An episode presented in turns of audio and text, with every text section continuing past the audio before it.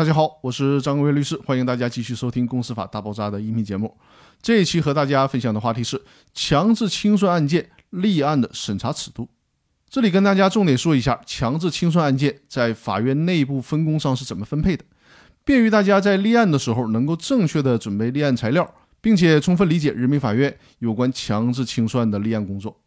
在普通的民商事案件的立案与审理上，人民法院的内部分工是比较明确的。当事人所提交的诉状，只要符合民事诉讼法规定的受理条件，人民法院就应该受理。也就是说，立案庭呢只做刑事审查。但是，强制清算案件的特殊之处在于，决定是否受理强制清算申请本身就是一个实质性的判断。根据《公司法司法解释二》的第七条规定，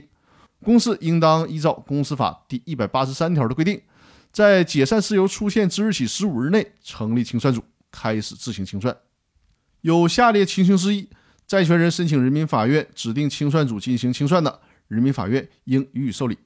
第一，公司解散逾期不成立清算组进行清算的；二，虽然成立清算组，但是故意拖延清算的；三，违法清算可能严重损害债权人或者股东利益的。所以说呢，由审判厅作出这样实体性的判断，既符合人民法院内部分工原则的要求与特点。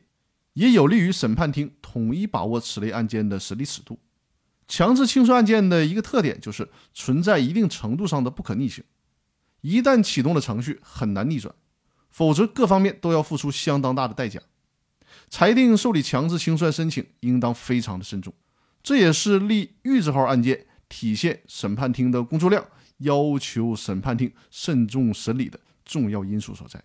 特别提示一下，在审判实务中。审判庭在作出受理强制清算申请裁定的情况下，立案厅需要更换案号。在内部管理上，因为出于计算工作量的考虑，可以视为两件案件的工作量；但是在对外公布的司法统计数据上，不应该计算为两个案件。